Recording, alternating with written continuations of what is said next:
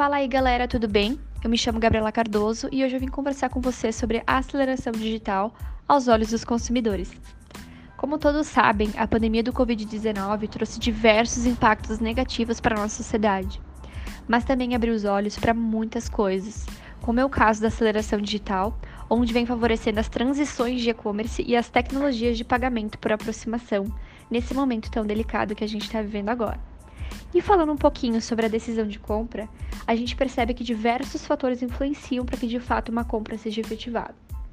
Os consumidores estão cada vez mais exigentes, ou seja, propagandas massivas e invasivas não vão surtir o mesmo efeito que antigamente. E as empresas estão tendo que se reinventar diariamente na tentativa de entender e atrair os seus clientes de forma cada vez mais personalizada, de acordo com seu estilo de vida e as suas necessidades. E falando em se reinventar, a gente cita um pouquinho o Uber, que é o foco do nosso trabalho, onde eles tiveram uma ótima tática para de fato conseguir influenciar e instigar o consumidor a usufruir dos seus serviços.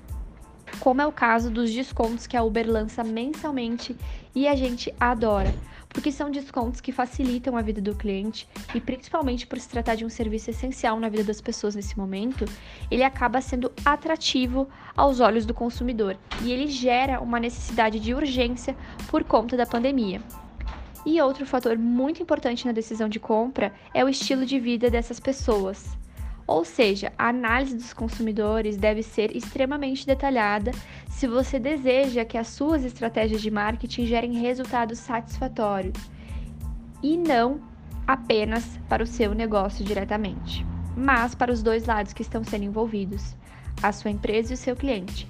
Então é preciso influenciar de maneira positiva o seu aspecto emocional, para garantir a decisão de compra em seu favor e uma futura fidelização com o seu consumidor falando um pouquinho dos benefícios que esse momento nos trouxe, a gente entende que o mundo digital vem se enquadrando e se readaptando para o biotipo de consumidor que ele atende.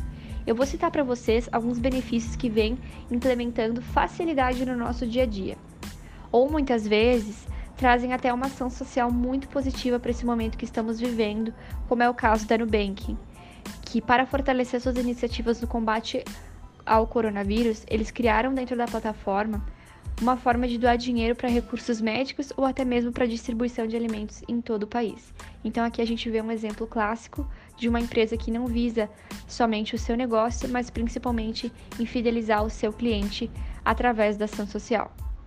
Agora falando um pouquinho de facilidade, um dos benefícios proporcionados pela era digital foi o WhatsApp Pay, ou WhatsApp Pagamento, que é uma nova modalidade para transferências de valores através do WhatsApp. É, então, o usuário ele pode receber e enviar dinheiro para os seus amigos e seus familiares, além de efetuar pagamentos de produtos e serviços de empresas no WhatsApp Business. O recurso também não cobra taxa de serviço de usuário, o que é muito bacana nesse momento que a gente está vivendo agora. Então, a gente pode dizer que, mesmo que os impactos da pandemia sejam imprevisíveis, o ser humano tem sim a capacidade de se reinventar. E se tem uma coisa que essa crise já provou, é que a, essa reinvenção ela não passa despercebida pela era digital. Eu espero que vocês tenham gostado da nossa conversa e até a próxima. Um beijo!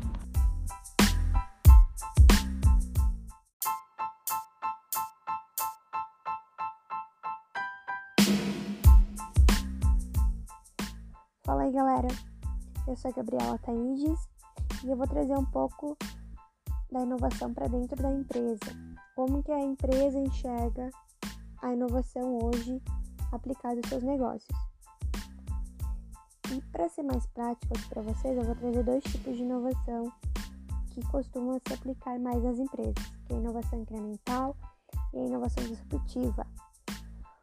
Lembrando que qual tipo de inovação que você vai aplicar depende muito de quais são os seus objetivos reais e qual tipo de estrutura que você tem na sua empresa.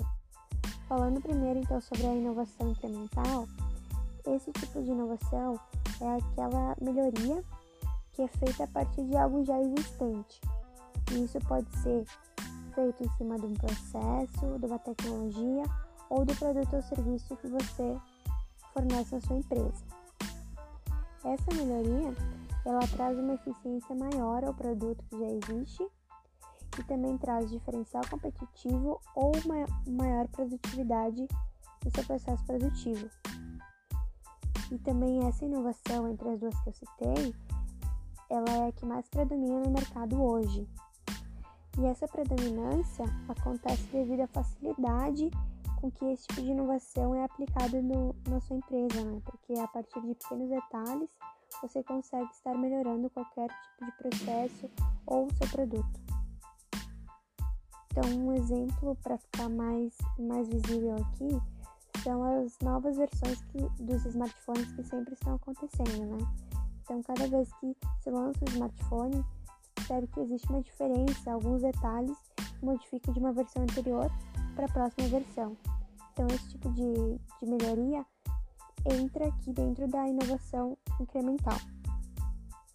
Também um outro exemplo é a Coca-Cola, que seguido ela está lançando né, melhorias dessa forma, como produtos sem açúcar, com estévia, a partir de, da cafeína. Então, nessa inovação, uh, o que mais se baseia para você aplicar a, a, inovação incremental são as necessidades dos clientes, né? Que quando elas se tornam conhecidas, daí surge melhoria para que se supra a necessidade dos clientes. Já a inovação disruptiva, ela traz uma melhoria, na, na verdade ela traz algo completamente novo, do zero, né? E um exemplo bem prático aqui, três exemplos na verdade, é a Netflix, a Uber e a Airbnb.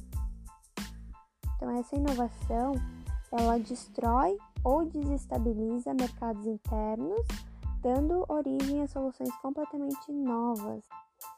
Quem costuma aplicar bastante esse tipo de inovação são as startups, né? fazem bastante desse, desse tipo de, de melhoria de inovação disruptiva, criando algo completamente do zero. Então, basicamente, a inovação disruptiva é criar ou lançar um produto ou serviço que nunca ninguém pediu, mas que mesmo assim soluciona um problema.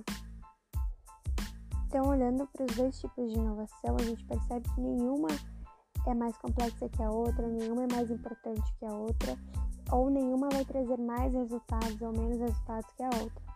O importante é que você aplique a inovação no seu processo, no seu processo produtivo, nos seus produtos, para que dessa forma você melhore, você melhore né, traga efetividade para sua empresa e também você solucione problemas para a sociedade. Né?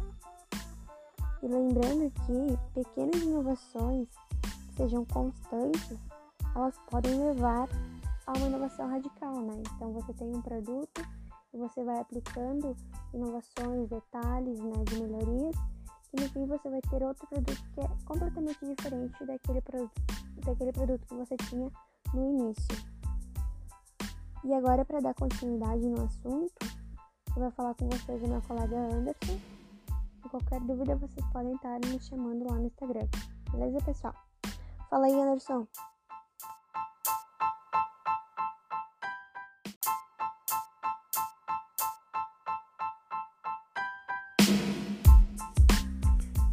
Fala aí pessoal, eu me chamo Anderson Rodrigues e como as meninas já falaram, o tema do nosso podcast de hoje é inovação. Bom, sempre que uma iniciativa disruptiva entra em um mercado, é muito comum ela encontrar barreiras e obstáculos, principalmente por aqueles que já fazem parte desse mercado. Mas nós precisamos falar aqui do exemplo de sucesso da empresa Uber, que inclusive faz parte do nosso trabalho acadêmico a Uber se desenvolveu conectando passageiros a motoristas diretamente através de um aplicativo. Ela foi fundada em 2009 e rapidamente ganhou expansão mundial. Agora, se considerarmos que tanto a Uber quanto o táxi oferecem o mesmo serviço de deslocamento e com custos semelhantes, podemos concluir que o sucesso da Uber está na entrega de valor ao usuário. Então não é simplesmente um deslocamento do ponto A ao ponto B. Mas você pode escolher a música, ar-condicionado, o tipo do carro, o percurso. E ainda durante o percurso ele oferece bala ou água. Que com certeza você já ouviu falar é, ou a sua avó já lhe falou, a sua mãe, seus pais já lhe falaram o seguinte: olha, nunca aceite bala de estranhos. Pois é, olha só como esse aplicativo conseguiu transformar isso. E a chave do sucesso da Uber se chama Big Data. Antes mesmo do carro chegar, dados como tarifa, percurso, condições de tráfego e tempo, esses dados são cruzados e uma análise preditiva é realizada. Além disso, quando um usuário utiliza o serviço, ele pode avaliar o motorista e deixar esses dados disponíveis para o próximo cliente. Os dados são tão importantes para a Uber que ela tem fechado parceria com locais de entretenimento, restaurantes e rede de hotéis. Mas você deve estar se perguntando: o que é Big Data? O que são esses dados? Bom, estamos falando de uma tecnologia que permite o processamento de uma quantidade enorme de informações. É uma estratégia que ajuda a otimizar processos e a entender os padrões de consumo do cliente. Com certeza você já se perguntou por que logo após é, eu comentar com alguém que gostaria de comprar um sapato ou apenas pesquisar no Google um determinado tipo de calçado, começaram a aparecer vários anúncios de sapatos nas suas redes sociais. Parece que o celular te ouviu, né? Parece que você está sendo espionado. Mas na verdade são os famosos cookies. E essa técnica é chamada de retargeting, que é quando a empresa utiliza os dados fornecidos por você na sua página isso seria o equivalente àquele vendedor insistente da vida real, sabe? E é exatamente isso. Mas é claro, o Big Data vai muito além disso. Muitas empresas, como a Target, que conta com uma equipe de análise de dados da rede, criou modelos para entender e conhecer a fundo os hábitos de compra dos seus clientes. E ela consegue prever algo incrível. Ela prevê quando as suas clientes ficarão grávidas. Olha só. Isso tudo se baseando nos hábitos de compra. Apesar desse assunto né, ter gerado muita polêmica, foi evidente o aumento na assertividade das ofertas, além do maior número de compras, é claro. Então nós poderíamos aqui criar um outro podcast falando apenas desse assunto de Big Data, de análise de dados, pois é muito interessante e muito atual. Mas resumindo, é, podemos dizer que a inovação está diretamente ligada a conhecer o seu cliente e os seus padrões. Dessa forma, certamente você obterá o maior sucesso em seu negócio. Bom, esse foi o nosso podcast sobre inovação. É, um abraço a todos vocês que nos acompanharam até aqui e te vejo no próximo podcast.